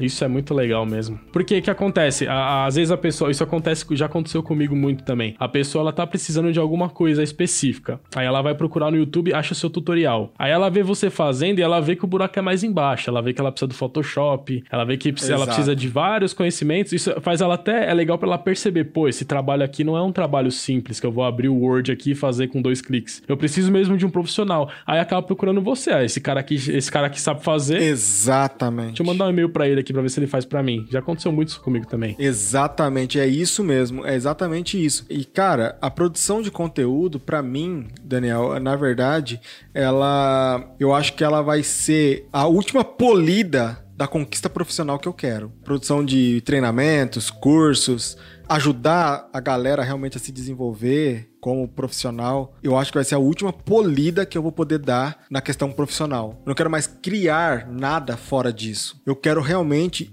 me inserir nesse mercado do conhecimento e passar esse conhecimento. Eu acho que é onde eu vou deixar o meu legado. Onde eu vou deixar assim, putz, ó, o André se não fosse pelo André, eu não estaria aqui hoje. Cara, eu acho que não há nada mais recompensador. Eu posso falar isso aqui agora. Se não fosse pela aqueles, aquela série de, de tutoriais que você fez do Illustrator, você falando de cada janelinha do Illustrator, eu não saberia Illustrator. Eu aprendi ali. Então, cara, isso para mim é recompensador demais. Véio. Isso é recompensador demais. Você tem um retorno com uma coisa que você gosta de fazer, que é ensinar, e ainda tem esse, essa motivação de saber que você tá ajudando os outros. Então. É... Porque eu vejo, cara, que tem uma massa muito grande que precisa de consumir conteúdos, né? De ter um norte para seguir. E se eu puder unir a questão é, do ensino na questão da realização profissional, cara, vai ser a última, que nem eu falei, a última polida profissional que eu realmente quero alcançar. Daí para frente eu quero sim modernizar as coisas, criar mais conteúdos, criar mais canais de comunicação, fazer é, eventos dos designeiros BR, que a gente já tava programando uma para esse ano, mas infelizmente Corona nos atrapalhou, né? É. Verdade. Inclusive, você é um. Quero você como um dos palestrantes, né? No nosso evento. Opa, convite ao vivo aqui. Não, convite ao vivo. É, com certeza. Você, Marcelo Kimura, o Greb. Eu quero toda essa galera comigo, cara. O, Fá, o Fábio Kerk, eu quero. To toda essa galera já, eu já falei já, entendeu? Será um prazer. Pô, vai ser demais, cara, vai ser demais. Eu quero exatamente isso, cara. Eu quero exatamente alcançar mais pessoas, mais designeiros e designeiras com o meu conteúdo, com o meu jeito de falar, com o meu jeito de ser e que essas pessoas se conectem comigo e assim a gente possa todos crescerem juntos, né? Crescer juntos. Esse é o maior intuito, né?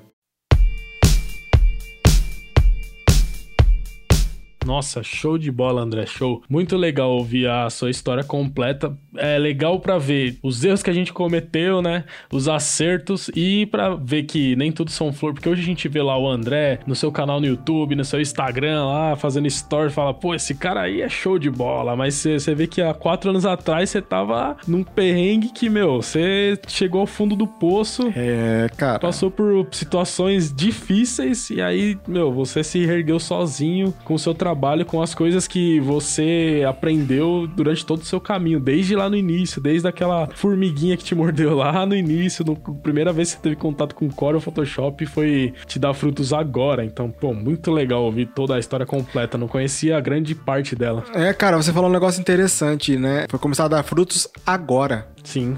Você falou um negócio muito interessante. Começou a dar frutos agora. Então, quer dizer, eu casei, cara, em 2005. Então, fazem 15 anos. Esse vai fazer 15 anos esse ano que eu sou casado. Desde quando eu casei até agora, mais ou menos, é, vai, um ano e meio, dois anos pra cá, foi só dificuldade, cara. Só porra. Não que hoje não tenha, tá? Mas eu digo no âmbito mais financeiro da coisa, foi dificuldade atrás de dificuldade, perrengue atrás de perrengue. Eu e minha esposa passamos por muitas coisas, muitas coisas, coisas assim que eu vejo assim, eu falava, cara, por que, que você ficou comigo, velho? tipo, eu era um bo eu era um bosta, velho. Por que, que você ficou comigo? Entendeu? É amor, ela já enxergou, ela já, ela já sabia que você ia ficar rico agora, André.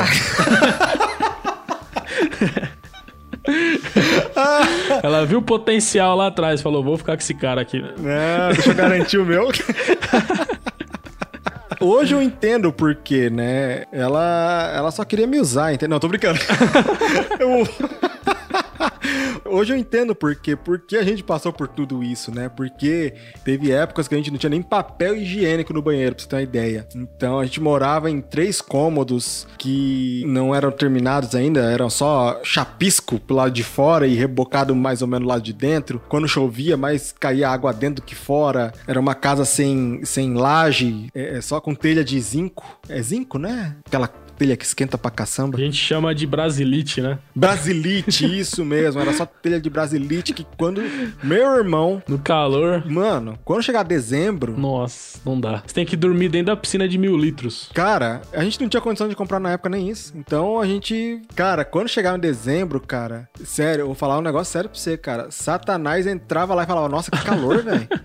cara, era quente feito a gota serena. Imagina. Então, cara, é, a gente passou por muita coisa juntos, né? Mas, graças a Deus, tudo que acontece, na verdade, né, Danielzinho, é pra gente aprender mesmo, pra gente aprender a dar valor, a não gastar, a não gastar mais do que a gente deve, entende? A gente passar por coisas muito pesadas assim, pode ter certeza que lá na frente vai ter uma explicação. E hoje eu entendo porque eu passei por tudo isso. Eu passei praticamente 13 anos da nossa vida de casado no perrengue. Sim, pesado mesmo. 13 anos, cara. 13 anos passando no perrengue. 13 anos luta atrás de luta. Então é isso, cara. Ó, pra você ter uma ideia, é, a gente não teve casamento, assim, a gente não pagou nada praticamente no nosso casamento. Foi tudo arranjado, tudo emprestado, porque a gente não tinha condições. E estamos hoje, até aí, ó, até, até hoje, casados. Isso é muito legal mesmo. E isso, cara, eu noivei dentro da loja Baby não sei se você que tá assistindo aí, assistindo não, escutando o nosso podcast, sabe o que, que é essa loja. Não sei se só tem em São Paulo, se tem em todo o Brasil, a Baby Calçada. Eu noivei dentro da Baby, comprando o sapatinho pro,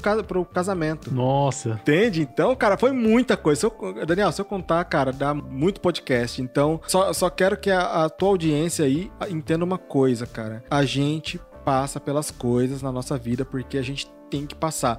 Não existe atalho, não existe o mais fácil. É, se tá muito fácil, para e fala: ops, alguma coisa tá bem errada. Se eu não tô tendo dificuldade, se eu tô conseguindo as coisas muito fácil, se tá, se tá tudo muito bem, alguma coisa tá bem errada. Sim, são os extremos, né? Como você falou no meio do podcast, você falou assim: na sua época na gráfica, não dá para você trabalhar muito e ter pouco dinheiro. Aí tem gente que quer o contrário, né? Quer trabalhar pouco e ter muito dinheiro. Aí também não dá, aí é maracutaia, né? Aí também não dá. exatamente, é o caminho fácil. O certo é você trabalhar bastante e aí você tem o retorno disso. Exatamente, exatamente. Tanto é que daqueles 60 clientes que eu tinha, hoje só são apenas 7. Só são apenas 7 clientes e eu ganho cinco vezes mais. É, chega uma hora que você vai fortalecendo os clientes e vai escolhendo, né? Hoje, com certeza, você dispensa muito trabalho aí, né? Com certeza. Muito. Muito, muito, Daniel. Dispenso muito. Eu só pego um cliente que realmente vai valer a pena e que feche comigo o contrato mensal, né? Que me pague por mês. Vai ser recorrente, assim. É, recorrência. Trabalho esporádico eu não pego mais. É, é isso mesmo. Você vê que você, você já alcançou outro patamar. Show de bola, André. Agora, só pra, pra gente finalizar o podcast, eu vou, eu vou te devolver a pergunta que você me fez lá no final da live, que eu até postei um vídeo no, no Instagram essa semana de, dessa parte, que é a seguinte: eu gostaria que você, aproveitando a nossa audiência aí, que eu sei que grande parte das pessoas que estão vendo esse podcast são pessoas em início de carreira, que muitas vezes estão meio perdidas. Então eu gostaria que você desse, eu, eu diria três dicas, mas aí você dá quantas dicas você achar necessárias para pessoas que estão no início, assim. Se você estivesse encontrando o pequeno André lá no início perdido, falando direto para nossa audiência aí, as dicas pontuais assim que você daria para quem tá começando. Legal, cara. Primeira dica e a mais importante é: não desista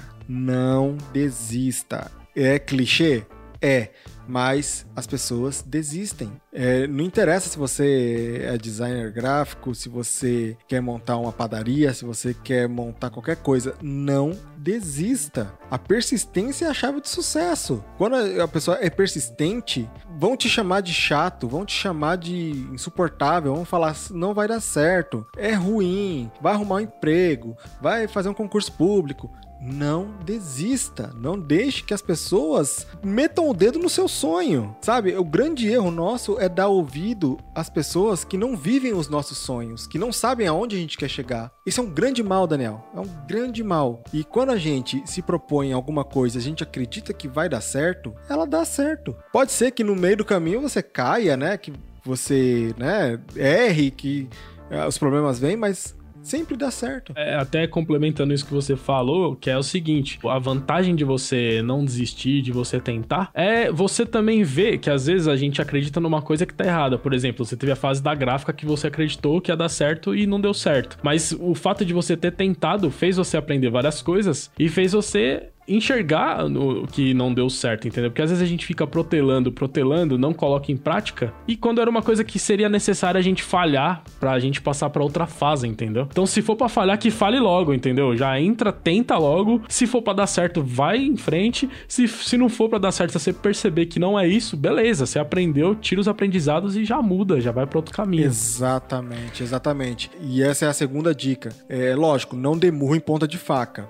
Claro. Eu creio sempre que o bom senso, né, ele, ele, se encaixa bem em qualquer âmbito, né, da nossa vida. E o bom senso de você ver que não está dando certo por um lado e tentar pelo outro é muito bom. É, agora, tipo assim, você ser cego por um sonho e às vezes não filtrar o que um ou outro fala na boa intenção também é muito perigoso. Então, o bom senso, que é a minha segunda dica, né, tem que prevalecer. Será que o que você está fazendo tá dando certo? Se não tá, vamos arrumar outro jeito de dar certo, né? Então isso é muito importante. Que nem você falou mesmo, na gráfica ali, não estava dando certo. Eu não poderia ficar dando mu em ponta de faca ali, senão eu ia me estrepar. Então eu tive o bom senso de falar, cara, se eu continuar aqui, eu vou me lascar. Vai vir processo em cima de mim, como veio em cima lá dos, dos dois. Entende? Então o bom senso me fez ver o que? Não, eu não posso. É, pra eu viver do design, eu não posso estar aqui. Mas eu vou começar minha jornada sozinho. Se não der certo, eu arrumo um emprego. Se não der certo, eu volto também a, a, a, ser, a ser freelancer. E assim, cara, você realmente tem que ir dosando as coisas que acontecem na sua vida para você ver aonde está o limite, né? Aonde é o limite das coisas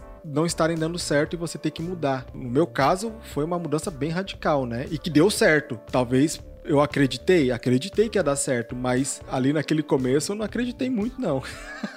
mas se eu não fizesse isso, não saberia, né? Sim, total. Tem até um conceito do empreendedorismo que o pessoal fala que é o fale de falhar, né? Fale rápido, né? Tipo, você falou assim, deu certo, mas antes de dar certo, deu errado na gráfica, deu errado lá no, na agência. Você teve que errar algumas vezes para achar o seu ponto certo, entendeu? Exatamente, exatamente. E, e eu, eu digo mais, Daniel. Deu errado também nessa trajetória de quatro anos até agora que eu estou estou aí, deu errado muita coisa também. Como freelancer, né? Você teve que apertar os parafusos aí até achar o seu ponto. Né? Deu errado. Se eu, se eu não sentasse o bumbum na cadeira e começasse a pensar, cara, eu errei aqui, o que, que eu preciso fazer para não errar mais? Que, que eu preciso fazer para é, talvez esse, esse tipo de serviço não está mais virando? O que, que eu preciso fazer? Eu tenho 60 clientes recorrentes, só que um pede aqui, outro pede. Eu queria ter uma coisa mais fixa. O que, que eu preciso fazer para tornar esses 60 clientes em 5, 6, 7 e que me deem o, o dobro, o triplo do faturamento? Então são essas coisas que você tem que analisar no teu negócio e falar assim: não, eu preciso fazer isso, isso e isso. Porque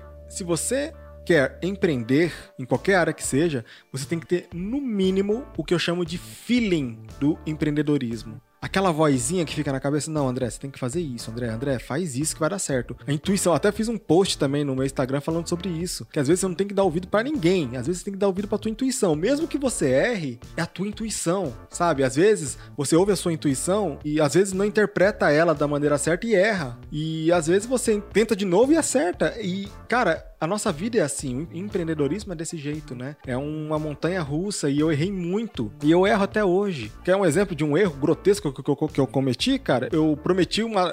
Isso há uns um ano atrás, mais ou menos. Eu prometi a data do, de um curso que eu ia lançar. Chegou na data, o pessoal prontinho para comprar o curso e ele não foi aprovado pela Hotmart. Hum, entendi. Você entendeu? Olha que erro grotesco. Como, que cara que eu cheguei para todo mundo que tava esperando comprar o curso. Cheguei na maior cara de pau mesmo. Falei, ah, gente, não foi aprovado. Firmeza falou. Foi um erro grotesco. Uma coisa que eu poderia ter analisado antes, como é que é que faz e tal. E só que agora eu não erro mais. Desse erro eu aprendi. Então aí vem a persistência. Não, não é porque não deu certo agora nesse lançamento que nos outros não vai dar. Entende? Então é muito do feeling. Se você não tem o feeling de você se arriscar, se você não tem um feeling de você, é, às vezes, ter que trabalhar mais do que você deveria estar trabalhando no emprego normal, normal entre aspas, tá? O nosso emprego não é normal, né, Daniel? Vamos, vamos ser bem sinceros, nossa área não é normal. Não é, não é convencional, né?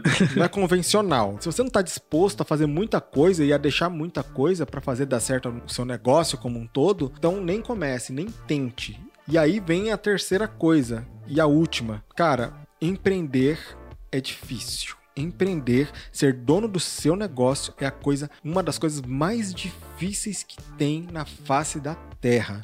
As pessoas glamorizam muitos não sabem nem o que é empreender e quer, e quer ensinar o que é empreendedorismo, mas se você realmente se ligar nos grandes, você vê que as falhas que eles cometeram, os erros que eles cometeram, tudo isso foi a questão de eles apostarem naquilo que eles estavam acreditando e às vezes errar e às vezes ter que remanejar as coisas. Cara, é difícil é um jogo, na verdade. Eu, eu, encaro empreendedorismo como um jogo, um game aonde, para você vencer, cara, você tem que ter muito, muito, muito jogo de cintura, muita percepção das coisas. Muita percepção que eu digo é, às vezes, numa conversa entre amigos, numa conversa entre a, o seu cônjuge, às vezes ele fala uma coisa que nem ele percebe e você fala, putz, cara. É isso. É isso, velho. Esse é o feeling do empreendedorismo, Daniel. Cara, é umas coisas assim que acontece, que sempre aconteceu comigo, que é desse jeito. Às vezes, numa conversa, sai muitas ideias. Conversas com outros profissionais, sai muita ideia. Observando outros profissionais, a gente tem muitas ideias. E é assim que é o empreendedorismo.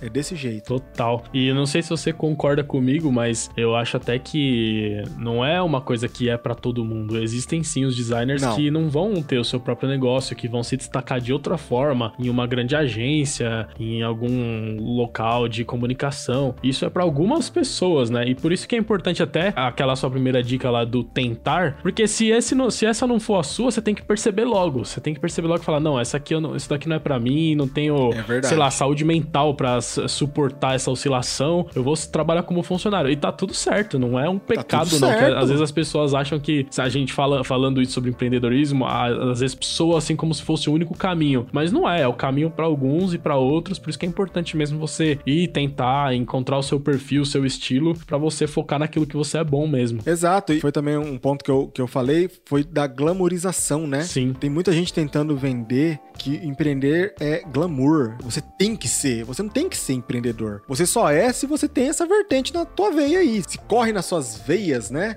O empreendedorismo. Uhum. Se não, tá tudo certo. Você entrar numa boa agência, entrar numa boa gráfica, não tem nada de errado. Sim, total. Só que, se você entra nesse negócio, saiba que é pauleira. Saiba que não é do dia pra noite que as coisas vão acontecer. É muita paciência, muita noite acordado. E, cara, é isso. Show de bola, André. Nossa, não poderia ficar mais feliz com esse podcast. A sua história, nossa, me surpreendeu muito. não conhecia esses perrengues todos que você passou, mas eu tenho certeza que isso aqui vai inspirar muita gente que vai ouvir, principalmente o pessoal que tá começando na área aí para ver que não é fácil, mas que vale a pena, né? É muito recompensador depois você olhar para trás e ver tudo que você aprendeu e tudo que você viveu. Muito Com obrigado certeza. mesmo, André, pela presença, pela participação. A gente bateu um papo aqui. Gostoso, foi gostoso, cara. Foi legal. Foi show. Show de bola. E aí eu só quero falar pra você fazer o seu, seu jabá aí. Fala seus links aí. seu jabá. Acho que todo mundo que tá ouvindo te conhece, mas se tiver alguém que não te conhece, como que faz pra te acompanhar aí o seu trabalho? Muito bem. No Instagram é só colocar lá, arroba André Costa Design. No Facebook também, André Costa Design. No canal do YouTube, mesma coisa, André Costa Design. E também tem o grupo Designeiros BR, que foi um grupo que eu criei de uma maneira muito despretensiosa e hoje somos aí um dos maiores grupos, né? É, é, relacionado ao design gráfico no Brasil, Sim, cara. É. Nunca pensei. Designeiros BR é show de bola. Ó, só um parênteses aqui, Daniel. Ô, Daniel, só um parênteses aqui, cara. Só a nível de curiosidade. Você sabe por que, que se chama Designeiros? Não, não sei. Sabe por que, que eu chamo a galera de designeiros, cara? Porque assim, ó, bem rapidinho, eu sempre acompanhei sempre fui muito fã do Rodrigo e do Ricardo Piologo, os criadores do Mundo, do mundo Canibal. Aquela lá, né, Havaiana de pau, sei, sei. vassoura de aço e tal. E no final dos vídeos, eles sempre colocaram assim, quem era o desenheiro, quem era o pinteiro, ah. quem era o roteireiro. eu falei, caraca, e designer? Designer. Eu sou designer. Você entendeu? Foi daí, cara, que tirou. Não sabia dessa origem, não, meu. Foi, foi daí, cara. Falei, e designeiros, né? Ficaria legal. E, cara, comecei a chamar a galera de designeiros. E isso foi uma dica que eu peguei até com. assistindo um, um vídeo do Luba, Luba TV. Sei, conheço. Ele falou, cara, você tem que. A tua audiência, você tem que apelidar de alguma coisa. Que nem a minha é turma, ele falou, né? A minha é turma. O do Lucas Neto é o que que é? é Lucas Neto é foca. O outro é coruja. É.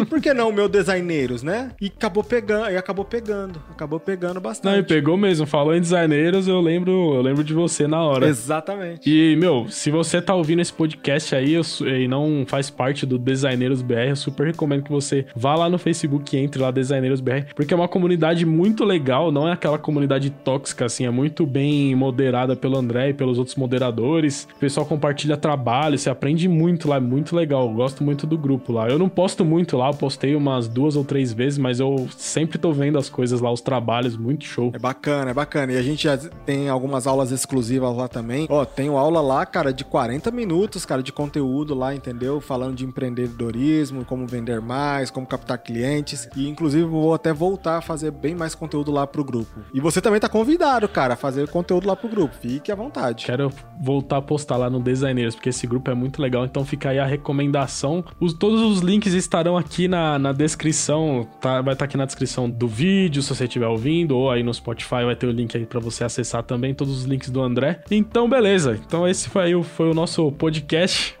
conhecemos aí mais a história do André. Muito obrigado, André, pela, pela participação. Cara, eu que agradeço o convite, cara. Eu fiquei muito feliz, muito honrado de fazer esse podcast aqui, minha estreia nos podcasts. Eu fiquei muito, muito honrado mesmo. Obrigadão, viu, Daniel? Eu que agradeço. Valeu aí, pessoal. Grande abraço. Valeu, pessoal. Valeu. Tchau, tchau. Falou.